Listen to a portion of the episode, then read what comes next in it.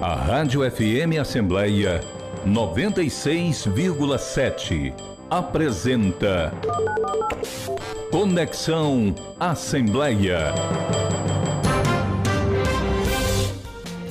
Olá, Conexão Assembleia está no ar, o programa multiplataforma da sua Rádio FM Assembleia, transmitido nas redes sociais da Assembleia Legislativa do Ceará, no YouTube e nós também estamos na TV Assembleia. Você pode ainda ouvir o Conexão Assembleia em podcast. Basta procurar a Rádio FM Assembleia nas principais plataformas de áudio, como Spotify, Deezer, Apple Podcasts e Google Podcasts. E para participar do nosso programa, enviando algum comentário ou sugestão, anote o número do nosso WhatsApp, 859-8201-4848. Eu sou Késia Diniz e convido você a nos acompanhar nesta conexão. Seja bem-vindo.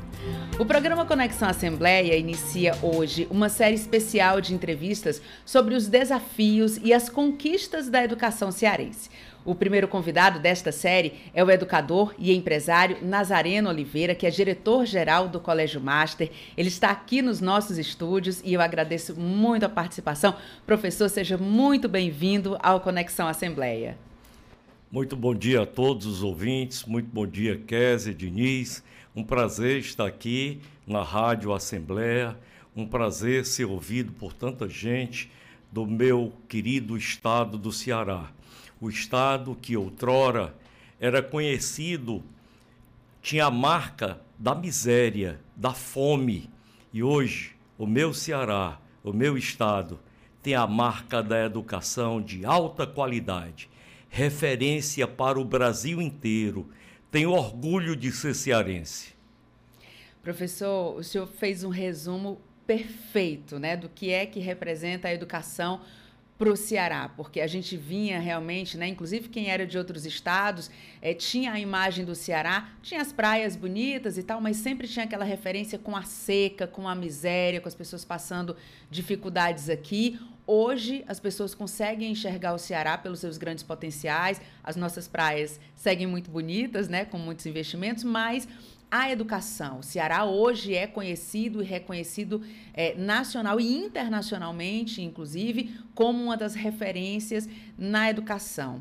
E aí eu queria lhe perguntar, em que momento, o senhor que acompanha há tanto tempo a educação aqui no nosso estado, em que momento começou a surgir essa transformação que, obviamente, não foi de um dia para o outro, não foi de um ano letivo para o outro. Né? Essa transformação ela veio ao longo de muitos anos.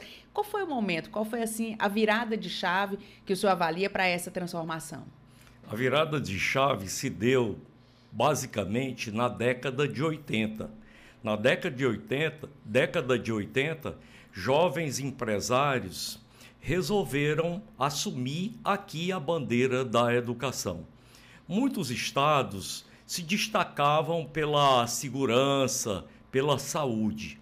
E nós resolvemos empunhar a bandeira da educação na década de 80. Jovens empresários que tinham estudado no Sudeste, na GV, na Fundação Getúlio Vargas, na USP, chegaram aqui à Fortaleza e montaram o SIC, o Centro Industrial do Ceará. De lá se começou a pensar várias estratégias para o crescimento do Ceará, para que o Ceará não dependesse da chuva, não dependesse do clima, mas dependesse realmente do, das cabeças pensantes, do pensamento. A gente vê que as grandes nações que foram para frente, destruídas na Segunda Guerra Mundial, como o Japão, como a Alemanha, hoje são grandes potências. A Alemanha é uma potência na Europa. A Alemanha hoje é referência na Europa, é a líder europeia.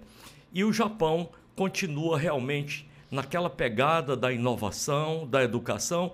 Pois vejam, na, em 1900, século ainda 19, o, o, o Japão, século, início do século 20, é, o Japão tinha todos os jovens na universidade. 100% dos jovens estavam na universidade. Nós aqui no Brasil estamos atingindo ainda um patamar pequeno de jovens na universidade e nas escolas técnicas. Mas isso tem mudado, isso tem avançado. Então a virada de chave se deu na década de 80, graças ao idealismo dos jovens empresários do Centro Industrial do Ceará. Agora, professor, a gente fala muito, quando fala em educação, a gente sempre fala na educação pública, né? Obviamente, é, porque, enfim, abrange um grande número de estudantes, a gente sempre ressalta a educação pública, os números oficiais, né, todos os levantamentos que são feitos.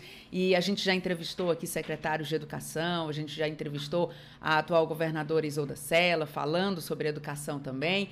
É, mas antes da gente ter esses números na educação pública, a gente já via um avanço muito grande na educação particular. Tanto é que eu lembro ainda nos tempos de vestibular, um tempinho aí para trás, eu lembro que a gente já via, né, muito cearense em destaque. O cearense foi primeiro lugar na, na USP, né? A gente saía para outros estados para fazer vestibular, o próprio ITA. Então, assim, os estudantes cearenses de escolas particulares, eles já tinham esses bons resultados, né? Então, e aí vem a minha pergunta. A gente fala hoje na educação pública, mas essa transformação, ela começou, como o senhor disse, através dos empresários, ela começou na rede particular, né? Isso. Ela começou na rede particular também, uh, como falei também na pública, na rede particular na década de 80 também. As escolas aqui no Ceará é, já começaram a, a passar à frente das escolas do Sudeste na década de 80. É, a competição acirrada entre as escolas particulares aqui do Ceará fez com que o Ceará se projetasse no cenário nacional e internacional. Na década de 80, surge uma nova escola, uma escola com a proposta inovadora chamada GeoEstúdio. Essa escola mexe com todas as outras escolas, tira as outras escolas da zona de conforto. Que essa escola surge com os diretores Enio Silveira, Nazareno Oliveira, Chico Sampaio, Arthur Bruno, uh, hoje secretário de Meio Ambiente, que eram sócios, saíam dos seus birôs para dialogar direto com os alunos. Uma escola que tinha cinema de arte, uma escola que visionária, a, olhando para frente, além do seu tempo, uma escola que tinha no seu currículo sociologia, filosofia, é, no lugar de moral e cívica e OSPB. Ou seja, essa escola começou aqui uma revolução. Nós começamos também a preparar para as Olimpíadas, começamos também a preparar para o ITA, para o IME, os vestibulares mais difíceis do Brasil. O IME, a escola de engenharia mais antiga da América Latina, e dois institutos realmente de excelência, clusters da educação do, do Brasil. E o Ceará começou a preparar alunos. Normalmente o Ceará não passava é, alunos no IME, no ITA, até 1987. A partir de 87, nós fizemos um planejamento estratégico e sonhamos grande. E eu sempre digo que sonhar pequeno e sonhar grande dá o mesmo trabalho. Fizemos ali um planejamento estratégico, fizemos algo, ó, somos Davi e vamos enfrentar o Golias. O Golias, os Golias eram as escolas do Sudeste, grandes escolas, super bem estruturadas. E aí chegamos lá para fazer benchmark, para ver como essas escolas trabalhavam. E aí vimos como trabalhava e buscamos saber quais eram a, a, os defeitos daquelas escolas, o que eles não entregavam. E passamos a entregar o que eles não entregavam. Eles nos ajudaram muito, pois quando nós lá chegamos, pedimos um material didático a eles e aí eles nos deram o material didático e disseram: no Ceará nem tem aluno nem professor para passar no ITA. Nós chegamos aqui e falamos isso para os nossos professores, eles se sentiram desafiados e motivados e trabalhavam de madrugada até tarde da noite. E aí, no primeiro ano, o Ceará aprova, que foi 88, três alunos no ITA. No segundo ano, que foi 89, oito alunos no ITA no terceiro ano, que foi 90, nove alunos no ITA. Em 91, o Ceará aprova 16 dos 70 alunos do ITA. O coordenador do vestibular do ITA, o Luiz Carlos Rossato, É, antes de sair o resultado, ele nos ligou e disse: Ó, oh, quero dar uma notícia para vocês em primeira mão. Vocês foram a escola que mais aprovou no ITA no Brasil. É, vocês bateram o impacto do Rio de Janeiro, que sempre aprovava mais. E aí nós fomos ao Rio de Janeiro, eu, Cláudio Gomes, o Caminha, Assis Brito, grandes professores que ajudaram muito nessa construção da marca do Ceará na escola particular. Fomos lá agradecer ao Coronel Arione. Coronel Arione, muito obrigado pelo material que você nos emprestou, foi de grande valia. E ele, sabendo que nós fomos o primeiro lugar do Brasil no IT, tiramos essa chancela do Sudeste, do impacto do Rio de Janeiro, nos, ele nos disse: vocês estão montados em cima de um tigre. Segurem o tigre. E o Ceará está segurando esse tigre até hoje. Ceará hoje é referência na educação particular nacional e internacional. É verdade, professor. E isso, claro, muito nos orgulha, né? Porque a transformação, como o senhor disse, das grandes nações, ela acontece a partir desse investimento na educação, dessa educação de qualidade, né? E eu acho que o maior legado que um pai deixa para o filho é justamente investir na educação. Por isso tantos pais se esforçam tanto, né? Mas para dizer, olha, não, meu filho está ali naquela escola, depois vai para a universidade e a partir dali ele tem os instrumentos para construir o seu futuro, né? E aí cada um, claro, vai tomar as suas escolhas, mas aquele, né, aquela peça fundamental ali de dar educação de qualidade, isso aí, sem dúvida alguma, é o que acho que os pais mais perseguem, né? Essa educação dentro de casa, claro, mas com todo esse apoio da escola. Agora, o senhor falou no Geo Estúdio e me deu, me deu um calorzinho no coração aqui, porque eu estudei no Geo Estúdio, lembro do o, o uniforme, tinha uma, a, a imagem do Charlie Chaplin, né? E assim, é, era muito interessante como funcionava aquela escola. De fato, mudou né? a, a forma como a gente se relacionava com a escola, os próprios pais, é, a questão dos professores, enfim realmente mudou, foi um marco aqui na educação do Ceará. Mas eu queria que o senhor contasse para a gente, é, o GEL, ele não existe mais, né? A gente, o senhor hoje é diretor-geral do Colégio Master, e para quem está nos ouvindo na Rádio FM Assembleia, deixa eu relembrar, a gente está conversando com o educador e empresário Nazareno Oliveira, que é diretor-geral do Colégio Master. Eu queria que o senhor contasse para a gente como é que foi essa transição do GEL, né? E hoje o senhor está no, no Colégio Master. Muito bem. Vou falar um pouco lá do início. Eu era um professor, eu passei na faculdade de medicina. É, eu tinha uma dificuldade imensa em física e química, mas eu tinha um sonho. E menor do que o nosso sonho, nós não podemos ser. Jamais podemos ser menor do que o nosso sonho. Existia uma pedra no meio do caminho, como dizia o poeta. Essa pedra se chamava física, se chamava química eu precisava ultrapassar esse obstáculo. E aí realmente busquei me dedicar à química, à física. É, sonhei grande e acreditei no meu sonho.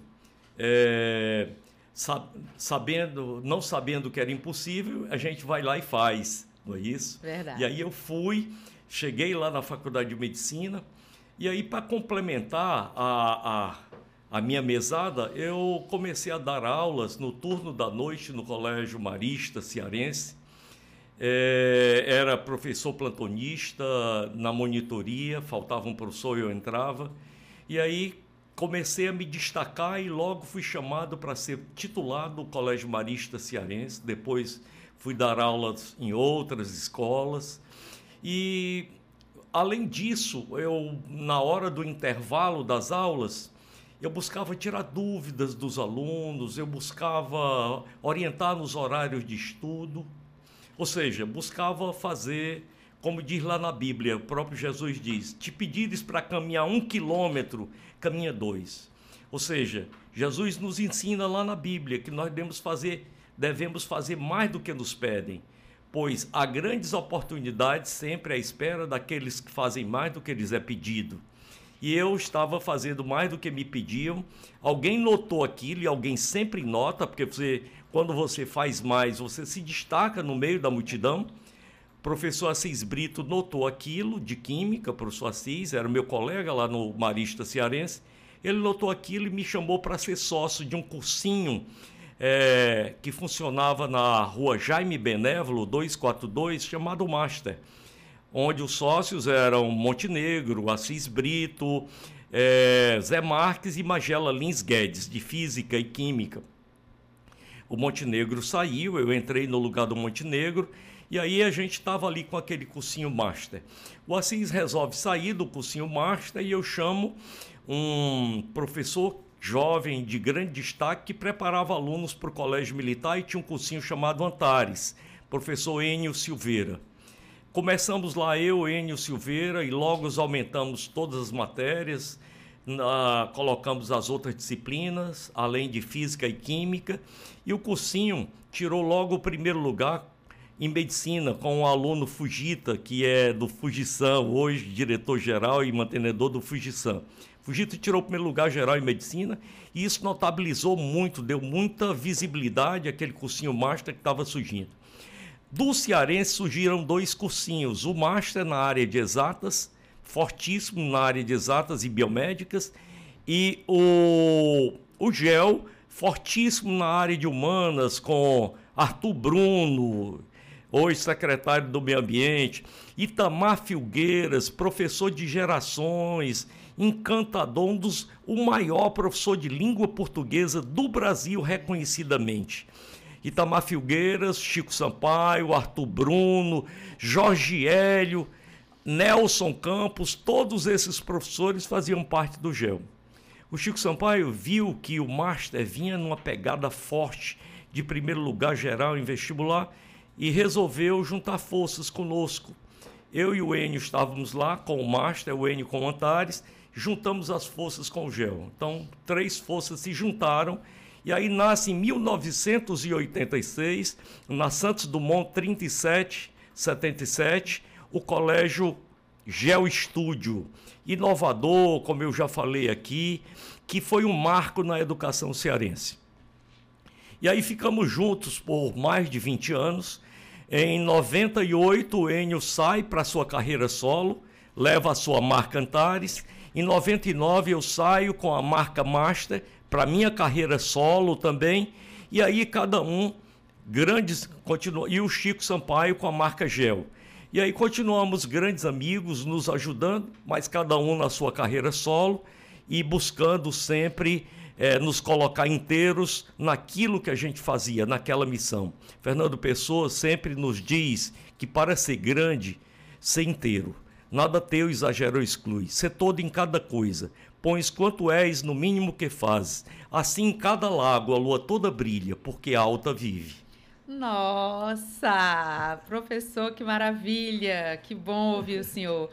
E eu quero, eu fiquei emocionada aqui com as suas palavras, mas é, dando sequência aqui à nossa entrevista, estava é, ouvindo o senhor falar e estava pensando é, como é importante a educação, mas dentro desse avanço e desse desenvolvimento e desse grupo, né, formando aí é, empresários que foram buscar ali o seu espaço individualmente, mas claro, né, partindo ali desse sentimento de grupo, me vem a questão do empreendedorismo, né, porque não necessariamente um excelente professor tem aquela veia de empreendedor e vai ser um bom administrador, né? A gente tem, por exemplo, grandes profissionais, grandes médicos, não necessariamente eles vão ser grandes donos de hospital, porque existe a questão do empreendedorismo, da administração, né? É, é uma escola é praticamente uma cidade, né? Tem todo tipo de, de demanda questão é, não só da educação, dos bons professores, mas a questão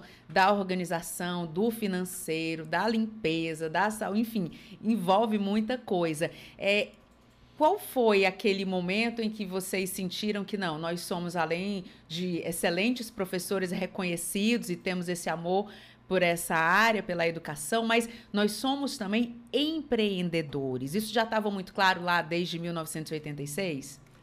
É, o Enio montou o seu cursinho preparatório para colégio militar com assim que ele passou no colégio militar, com pouca idade, o Enio é, na garagem lá da casa dele já montava o seu cursinho preparatório para colégio militar e passou a liderar.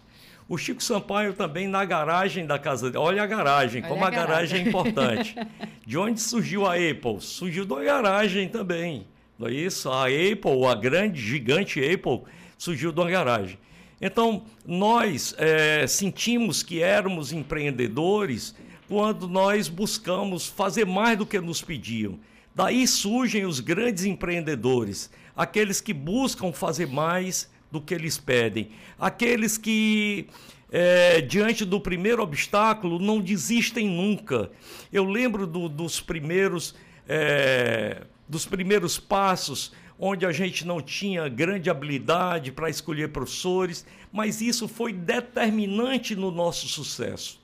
Eu acredito a habilidade na escolha de gente ao nosso sucesso. Escolher gente boa, porque todo sucesso empresarial passa por gente boa, mais processos. E não temer os desafios. E, sonhar, sonhar grande, não temer os desafios. Vejam, os nossos antepassados portugueses, eles precisavam descobrir um novo caminho para as Índias. E aí eles se lançaram no mar. E aí Fernando Pessoa nos, nos narra essa epopeia portuguesa lindamente no, no poema Mar Português, ó mar salgado, quanto do teu sal são lágrimas de Portugal. Por te cruzarmos, quantas mães choraram, quantos filhos em vão rezaram, quantas noivas ficaram por casar, para que fosses nosso, ó mar. Valeu a pena tudo vale a pena se a alma não é pequena. Quem quer passar além do bojador tem que passar além da dor. Deus ao mal, o perigo e o abismo deu, mas foi nele que espelhou o céu. E assim, é. nós somos. Tudo vale a pena se a nossa alma não é pequena. Nós temos enormes desafios, muitos cabos bojadores. O cabo bojador ficava na fica na costa da África, e os navios portugueses eram empurrados pelas tempestades e batiam ali naquelas pedras pontiagudas e afundavam. Morriam muitos portugueses que não eram menores do que os seus sonhos.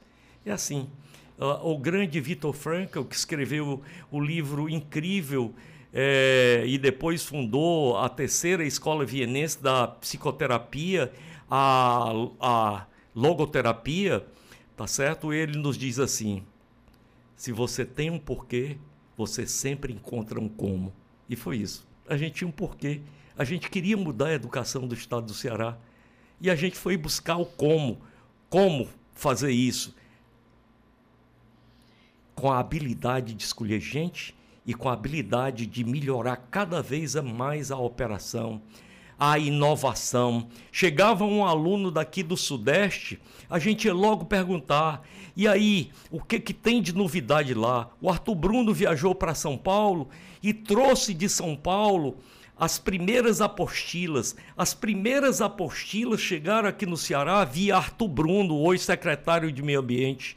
A resolução e comentário de provas chegaram pelas nossas mãos aqui também em Fortaleza e várias outras inovações aqui em Fortaleza chegaram, porque a gente ia beber lá no Sudeste. Hoje não bebemos mais no Sudeste, bebemos no mundo inteiro. Temos gente hoje aqui fazendo história no mundo, graças a essa nossa determinação, a esse sonho. Como diz o poeta, o grande poeta, não é? Sonhar é coisa que não se ensina. O sonho brota das profundezas da água, alma, assim como a água brota das profundezas da terra. Como mestre, só posso lhe dizer uma coisa: conte-me seus sonhos para que sonhemos juntos. E sonhar juntos é isso. É, o sonho ele só se torna realidade quando a gente sonha junto.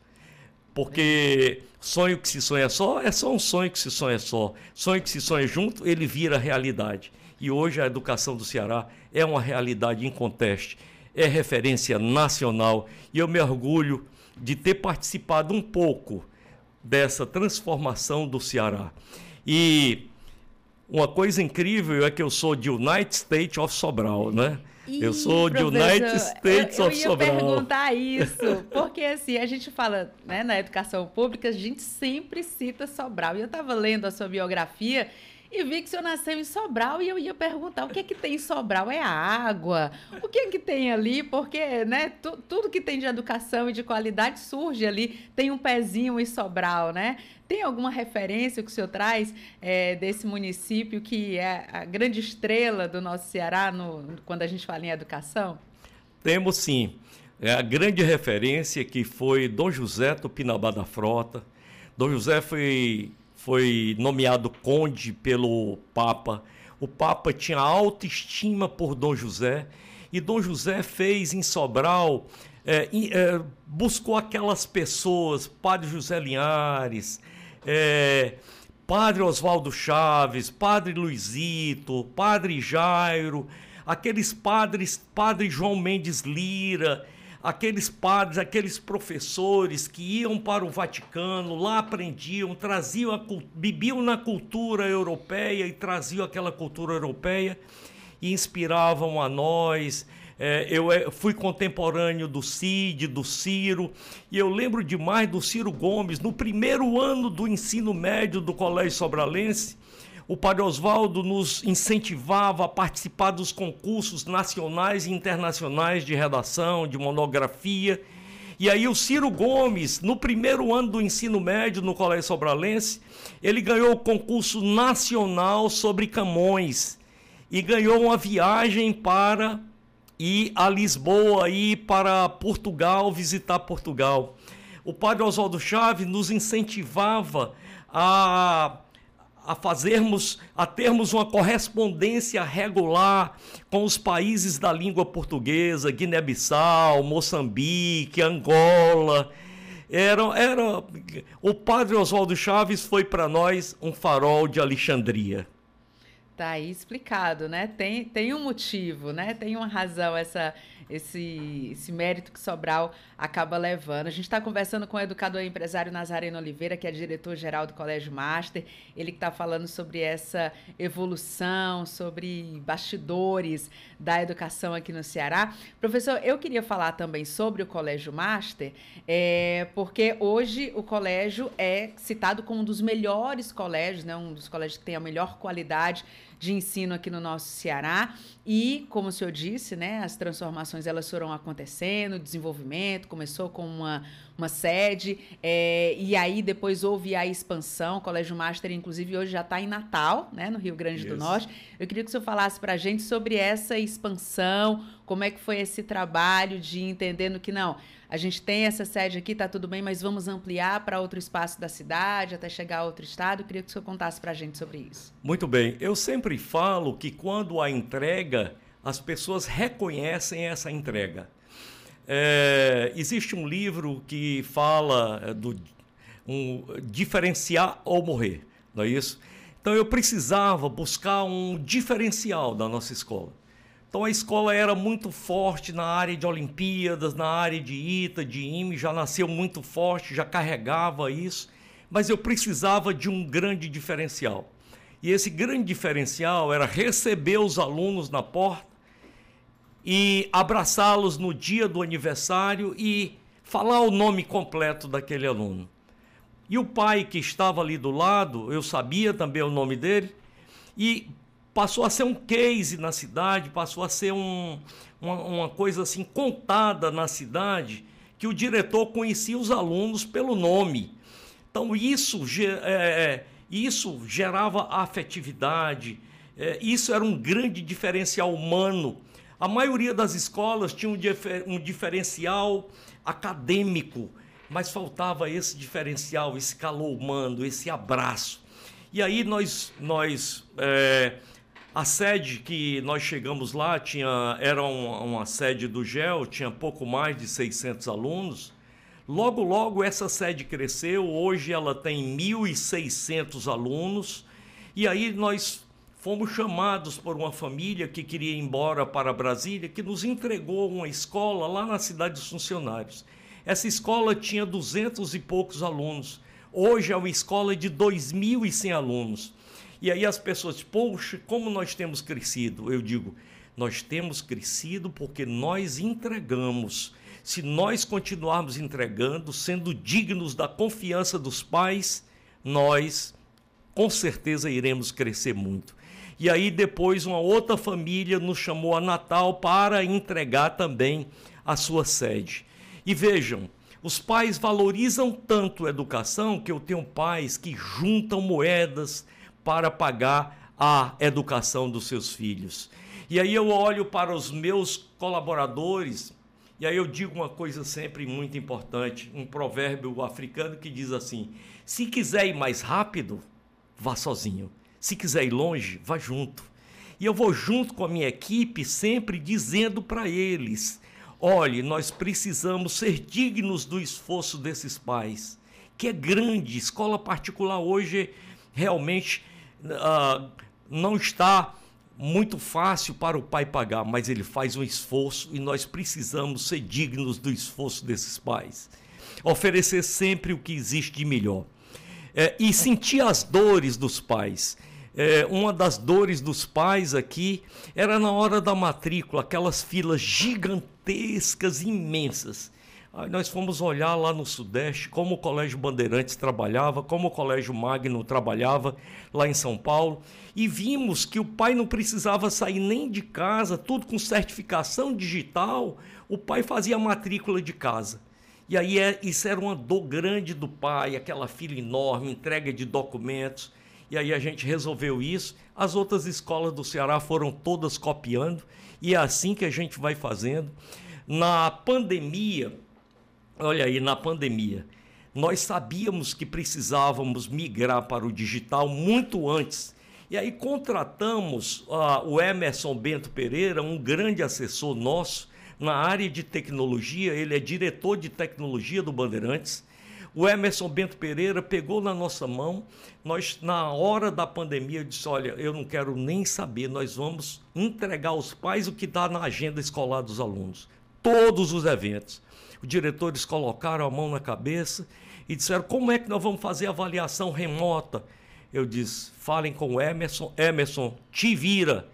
Nós vamos fazer as avaliações, vamos fazer as provas remotas.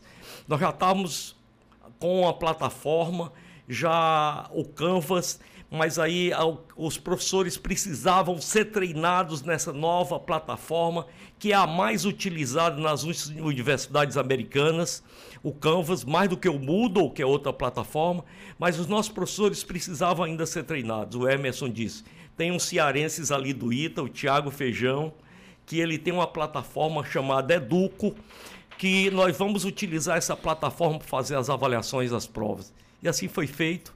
E aí as outras escolas passaram a copiar também no Brasil inteiro, utilizando também essa plataforma da Educo para fazer as avaliações.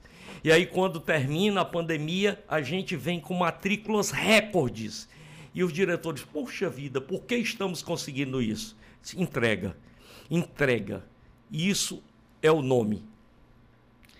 Professor, a gente está aqui no Conexão Assembleia. Você que está nos ouvindo, a gente está conversando com o educador e empresário Nazareno Oliveira, que é diretor-geral do Colégio Master.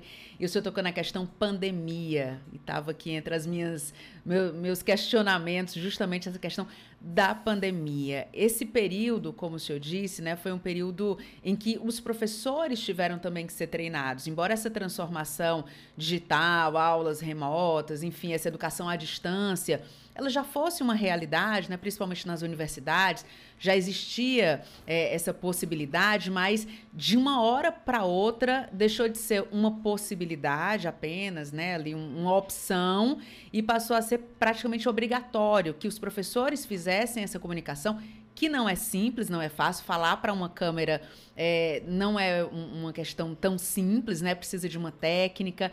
É, passar conhecimento, prender os alunos né? na sala de aula já tem uma dificuldade. Imagine o aluno que está em casa com uma série ali de, de opções para desviar aquele foco dele então, prender o aluno através dessa comunicação remota não é uma questão fácil, né? E daí esse treinamento. E eu queria que o senhor contasse para a gente, dentro dessa experiência, quais foram os desafios, quais foram as dificuldades para que vocês conquistassem esse resultado positivo, como o senhor falou agora.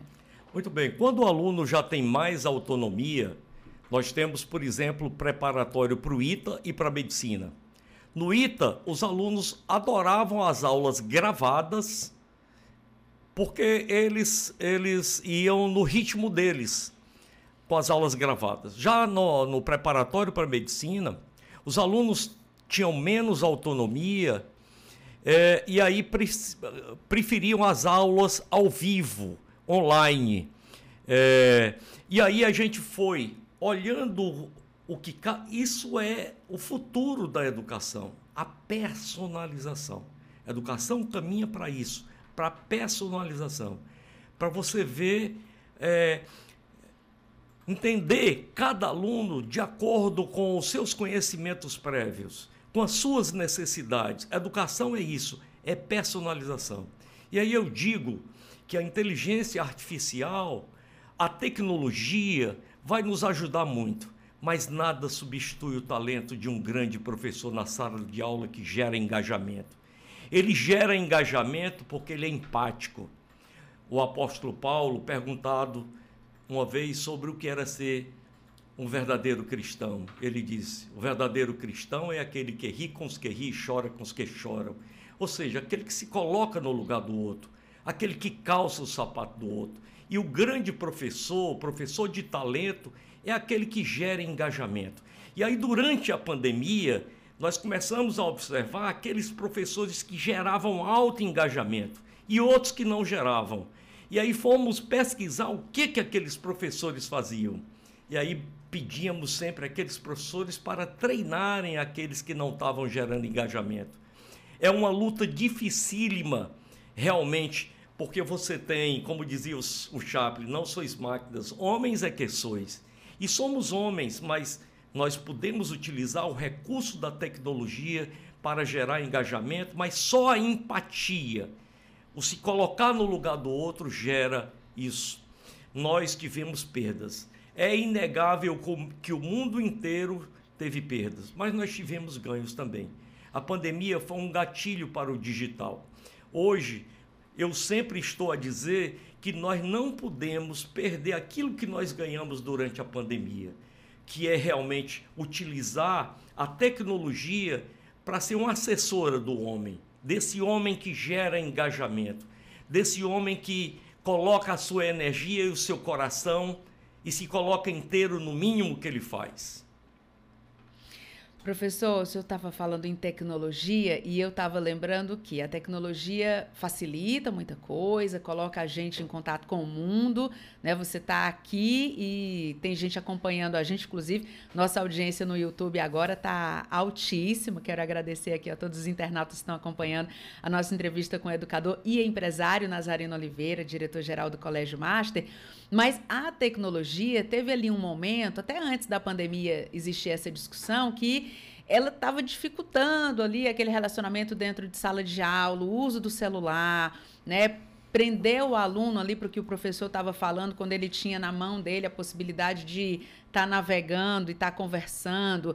E o próprio professor muitas vezes se sentia desafiado porque um aluno fazia uma pergunta, às vezes o professor não estava preparado para dar aquela resposta, mas o aluno ia, digitava no Google e parecia que estava tudo muito simples, muito fácil, né? É, como conviver? E aí vem a minha pergunta: como conviver com essa tecnologia que tem pontos extremamente positivos que o senhor citou, mas ela também ela tem ali um potencial de tirar um foco, de abrir muitas janelas ao mesmo tempo e o aluno acabar ali meio que se perdendo. Como conviver com isso? Pronto. Uh, bem, nós hoje temos certeza absoluta que uh, isso acontecia porque o professor, durante toda a trajetória dele, ele, o professor tem buscado o seu centro. E aí agora a gente está vivendo uma inversão de papéis. O professor deixa de ser o centro e o centro passa a ser o aluno. Uma inversão. Daí a gente fala de aulas invertidas, onde o professor manda o aluno pesquisar antes e quando chega na hora da aula dele, o aluno vai lá só tirar as suas dúvidas, a aula invertida. Hoje a gente tem cases de sucesso de faculdades de medicina que utilizam essa aula invertida, que gera um engajamento incrível, onde o aluno é o centro, ele vai. O aluno às vezes fica lá naquela cadeira só como ouvinte. É muito chato, é uma aula que não passa nunca. Você vê um bocado de aluno pedindo para ir no banheiro, vou no banheiro, vou no banheiro. Você já vê que aquela aula não está gerando engajamento. Hoje nós temos duas faculdades de medicina aqui em Fortaleza, a Unifor e a Unicristos, que trabalham com aulas invertidas e o médico, normalmente o médico e professor, ele tem muito pouco tempo. E esse médico, ele consegue a atenção dos seus alunos porque ele bota o aluno no centro. O aluno é o protagonista. Como o aluno é o protagonista, no instante, no instante a aula passa e ele está altamente engajado. Então, essa é a solução do problema. Aulas invertidas, onde o aluno é o protagonista, onde o aluno é o centro. Vou partir aqui desse protagonismo e desse aluno que é o centro para chamar aqui os nossos internautas também. Quem está nos ouvindo pela Rádio FM Assembleia 96,7, você tem essas duas opções. Você pode interagir com a gente nas redes, pode curtir, pode se inscrever no canal da Assembleia para acompanhar toda a nossa programação. Quem está ouvindo no rádio pode acompanhar em vídeo também. E da mesma forma, quem está em vídeo pode acompanhar a nossa programação na Rádio FM Assembleia 96,7 e em podcast também, porque toda vida a gente vai dando uma evoluída, né, professor? A gente está aqui, daqui a pouco está ali, agora em podcast, nas principais plataformas de áudio. Hoje a gente inicia uma série especial sobre educação, conversando com educadores, e o nosso primeiro convidado dessa série é o educador e empresário Nazareno Oliveira, diretor-geral do Colégio Master.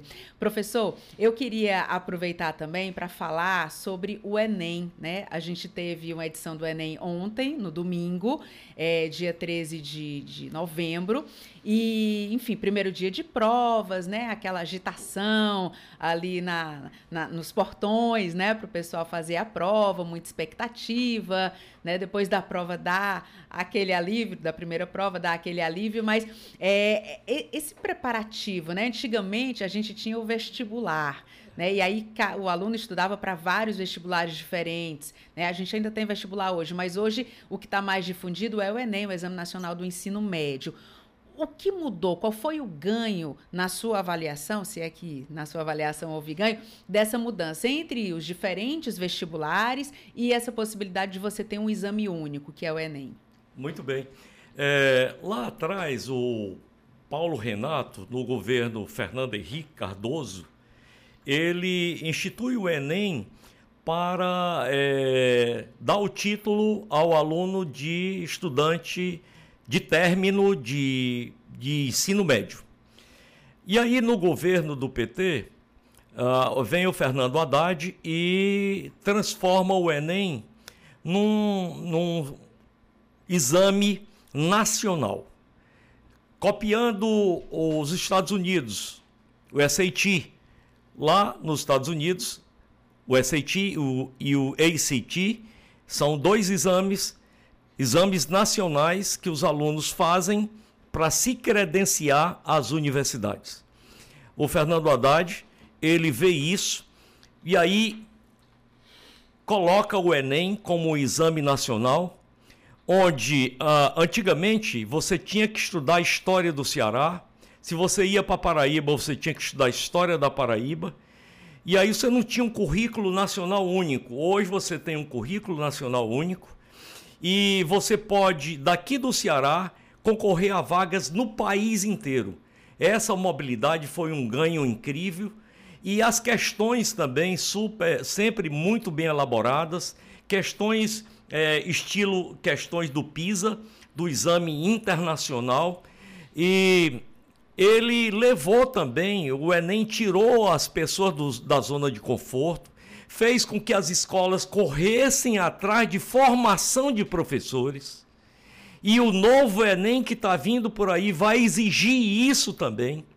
Tá certo? Nós tiramos, temos tirado nota mil em redação há vários anos. O ano passado, a única nota mil do estado do Ceará em redação foi do Colégio Master. E aí as pessoas, é, rapaz, eu queria saber qual é o segredo do teu sucesso eu digo o segredo do nosso sucesso. Laboratório de redação aula particular para o aluno ser atendido individualmente desde o quinto ano do Fundamental 1. E formação direta dos professores. Nisso, a professora Lucácia, que é coordenadora da pós-graduação da UES, e o professor Valdinar, eles foram assim dois pilares das, da formação dos nossos professores em língua portuguesa, bem como a professora Ies. Esse trio aí mudou completamente a nossa equipe da língua portuguesa. E aí eu digo sempre o que é bíblico: há tempo para plantar e há tempo para colher. Há 15 anos atrás, a gente fazia isso, esse trabalho de formação de professores, e aí estamos colhendo os resultados. Nota mil em redação todo ano. O ano passado, a única nota mil do estado do Ceará. Primeiro lugar geral em medicina. E a nota mil, nota, a nota máxima também em matemática. Esse ano foi um ano realmente incrível para nós. Durante a pandemia, nós aprovamos no ano anterior quatro alunos no ITA, pulamos para sete alunos do ITA, dos quais quatro alunos da terceira série do ensino médio. Dificílimo isso acontecer. A escola que chegou mais perto da gente foi o Poliedro, com três alunos da terceira série do ensino médio aprovados. Nós aprovamos quatro alunos de primeira para o ITA, numa turma de 25 alunos. 25 alunos, sete aprovados. Um percentual de aprovação altíssimo graças a esses pilares do português, da matemática. Formação de professores é a chave. Professor, é, o senhor falou na questão do, do Enem, né, ali copiando uma, uma experiência dos Estados Unidos. E me veio uma questão que muita gente se faz, e na idade escolar aí é que se faz mesmo, sobre essa comparação. A gente assiste seriados, filmes nos Estados Unidos, e para quem nunca viveu lá, e percebe que existe uma diferença é, na forma, na, na grade, né? No, na grade curricular. Enfim, a gente tem essa experiência, mesmo quem nunca foi aos Estados Unidos, mas vendo um filme, por exemplo, ou um seriado, ele vê que o aluno ele não permanece na mesma sala, né? Ele vai mudando de sala, tem a sala lá da literatura, a sala da matemática, e o aluno pega lá e é como se ele se matriculasse naquelas aulas ano após ano. Aqui no Brasil, você começa, sei lá, sétimo ano, e aí você já recebe ali a lista das disciplinas que você vai participar, você fica na mesma sala, é uma dinâmica diferente. É, eu sei que isso já foi citado várias vezes em várias discussões de mudança de grade, enfim.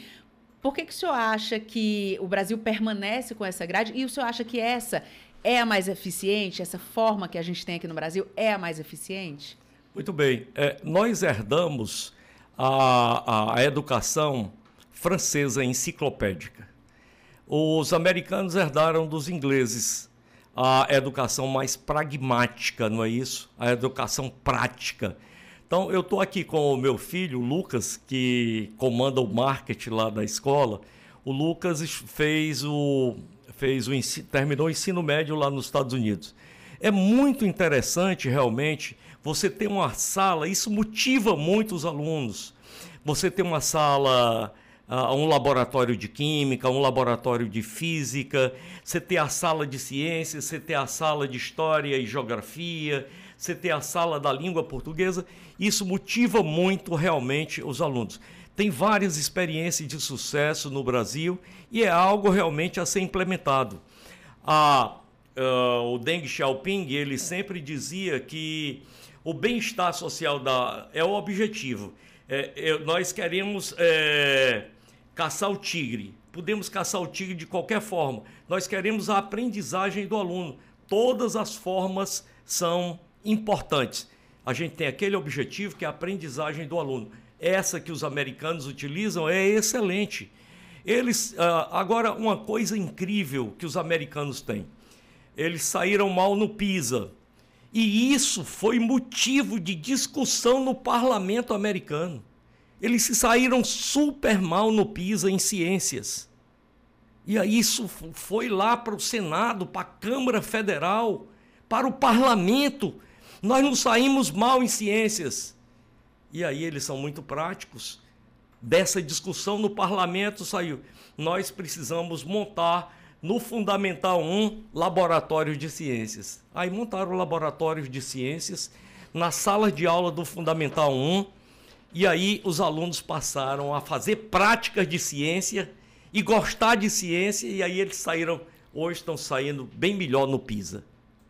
Então, o senhor acha que ao longo dos próximos anos, de repente, esse assunto ele vai ser nessa essa possível transformação. Você já falou aqui no nosso programa sobre a questão de ser, de personalizar a educação, né, de tornar ela cada vez mais individual também dentro daquele coletivo, mas pegar as potencialidades, enfim, investir nisso. É, essa é uma discussão que ela pode ser travada ali nos próximos anos da gente ter essa mudança também. Senhor acha que a gente vai chegar a esse momento? Acho sim e gostaria de exortar os nossos parlamentares a chamarem essas discussões. Uh, o nosso país precisa avançar no PISA, nessa avaliação internacional, uh, e essa discussão uh, nós temos que gerar um consenso de que a educação realmente, e principalmente a educação personalizada, eu sei que isso eh, tem grandes dispêndios mas nós não podemos ser menores do que o nosso sonho de transformar o Brasil. Transformar o Brasil, não só o Brasil das capitais, o Brasil das praias, do litoral, mas o Brasil dos rincões, dos grotões, precisa ser transformado também. A educação, ela transforma, ela muda destinos, ela transforma é, pessoas, é, e nós temos que fazer isso. Eu vejo jovens que chegam é, na nossa escola. E nós temos um, um programa é, para jovens que vêm de escola pública. Nós buscamos amparar esses jovens da escola pública que querem alçar voos mais altos. E aí vejo que às vezes esse, eles vão para o ITA, vão para o IME e mudam a, a, a família inteira não é isso? Os pais às vezes precisam sonhar mais com os filhos e sonhar alto junto com os filhos. É, eu não tenho dúvida de que a educação muda o destino das pessoas. Mudou o meu destino. Eu que vim lá de Sobral, de United States of Sobral, a educação mudou muito o meu destino. É, eu lembro que eu sonhava com medicina e um dia passei em frente ao Marista Cearense, a grande escola, e disse para o meu pai: Tá vendo, meu pai, ainda vou ter uma escola maior do que essa e melhor do que essa. A minha mãe depois me procurou e disse: Teu pai tem tanta pena de ti. Eu disse: Por quê, mamãe? Porque tu é um sonhador. E eu sempre fui um grande sonhador. Mas não só sonhar, a gente tem que a gente tem que cada vez mais sonhar, mas correr atrás também. Eu sonhei muito, sempre fui um sonhador, como dizia meu pai, mas eu corri atrás. Eu conclamo todos, a vocês cearenses, a correrem atrás também. Poxa, é, o Mário Sérgio Cortella diz assim: Nós não somos imortais, mas podemos ser eternos nos corações e mentes das pessoas. Que alegria quando eu estou com o Lucas, meu filho, o Mateus e a minha esposa, e aí realmente. É, um ex-aluno chega e diz assim: esse foi um dos melhores professores que eu já tive da minha vida. Isso não tem preço. E a gente tem muito essa relação, né? Os professores que passam pela vida da gente. Eu lembro de professores da época da, é, é, da alfabetização ainda, né? Grandes professores que vão marcando a nossa Isso. trajetória de fato, né? Marcam, é, às vezes, não só com aquela disciplina que ele está ensinando, mas marcam na vida, na maneira como a gente se comporta, como o senhor disse. Nós não podemos ser menores que os nossos sonhos. Acho que essa frase simboliza muito do que o senhor colocou aqui para a gente como a transformação da educação, transformação da sociedade a partir da nossa educação. E eu estava pensando aqui como deve, como a sua família deve ter orgulho dessa trajetória, né? O senhor deve ter orgulho dessa trajetória. E quando o senhor encontra alunos que hoje fazem a diferença na sociedade, o senhor citou o caso do Fujita, né, que foi seu aluno, mas quando o senhor encontra é, médicos, né, que estão fazendo alguma coisa diferente, salvando vidas, enfim, quando o senhor encontra esses alunos, qual é o sentimento, né? É, dá aquele orgulho, dá aquela. Acho que deve ser um sentimento incrível saber que o senhor contribuiu de alguma forma para a transformação dessas pessoas, né? Eu agradeço demais a Deus. É, eu podia ser um médico, fiz a medicina. Quando eu fui dizer para os meus pais que ia deixar a faculdade de medicina para ser professor, eles choraram muito, mas eu disse para eles: eu não vou ser um professor qualquer, eu vou ser um dos melhores professores. E varava noite, madrugadas, buscando é, as melhores as melhores técnicas didáticas para encantar os meus alunos. Por incrível que pareça, o Fagner era uma inspiração para mim. Eu vi o Fagner cantando com toda aquela energia. Eu dizia, eu vou colocar essa energia do Fagner também nas minhas aulas. Os meus ex-alunos lembram muito de mim porque eu não parava na sala de aula. Eu corria a sala de aula inteira, terminava é, meio exausto, mas muito feliz. E hoje, muito feliz, quando encontro alunos que mudam é, o destino das pessoas. O Breno Falcão, hoje, eu lembro demais, o Breno e o João Luiz foram dois ex-alunos que passaram para medicina e passaram no ITA também. E decidiram é, fazer medicina. Hoje, o Breno descobriu uma técnica, ele é hemodinamicista, é, especialidade de cardiologia, é, o Breno descobriu uma técnica que hoje é a melhor técnica de cateterismo do Brasil inteiro. Poxa, como eu fico feliz com isso quando eu vejo que eu contribuí para que o Breno é, não fosse menor do que o sonho dele, para que o Breno não sonhasse pequeno, para que o João Luiz sonhasse grande. Poxa vida, é uma alegria imensa, imensa mesmo. A gente está ouvindo o educador e empresário Nazareno Oliveira, diretor-geral do Colégio Master. Professor, ficaria horas ouvindo o senhor, mas infelizmente nosso programa está chegando ao final. Quero agradecer muito a sua participação. É, faço o convite aqui para quem está acompanhando o programa, de repente pegou pela metade, ou não, pegou o programa inteiro, mas compartilha esse programa, vai nas redes sociais, manda esse link. Quando a gente encerrar aqui a nossa programação, esse vídeo vai ficar no YouTube, vai ficar em podcast, compartilha, porque se você conseguir entender que os nossos sonhos, que nós não podemos ser menores do que os nossos sonhos, como disse o professor, já está de bom tamanho, mas tem muita coisa aqui para você tirar das palavras do professor Nazareno Oliveira, que sem dúvida alguma vão ter um impacto aí na sua vida. Eu fiquei por vários momentos aqui emocionada, professor, então agradeço demais a sua participação, parabéns e muito sucesso na sua trajetória. Muito obrigado, Kézia, muito obrigado e lembra vocês todos, embora ninguém possa voltar atrás e fazer o novo começo, qualquer um pode começar agora e fazer o novo fim. Desejo a vocês um grande fim, um grande objetivo. E não sonhem pequeno, sonhem grande. E não sejam menores do que os sonhos de vocês. Então vamos sonhar grande, vamos realizar. E você pode acompanhar o Conexão Assembleia tanto no rádio, sintonizando a sua FM 96,7, como também nas páginas oficiais da Assembleia Legislativa, no Facebook e no YouTube. Sempre às segundas-feiras, às 8 horas da manhã. Nós também estamos na TV Assembleia, todas as segundas-feiras, às 8 e meia da noite. O Conexão Assembleia também está disponível no podcast Rádio FM Assembleia. Basta você procurar o nosso canal nas principais plataformas de áudio, como Spotify, Deezer, Apple Podcasts e Google Podcasts. E para participar do nosso programa, enviando algum comentário ou sugestão, anote o número do nosso WhatsApp, 85982014848. Obrigada por nos acompanhar em nosso Conexão Assembleia e até o próximo. Tchau. Conexão Assembleia.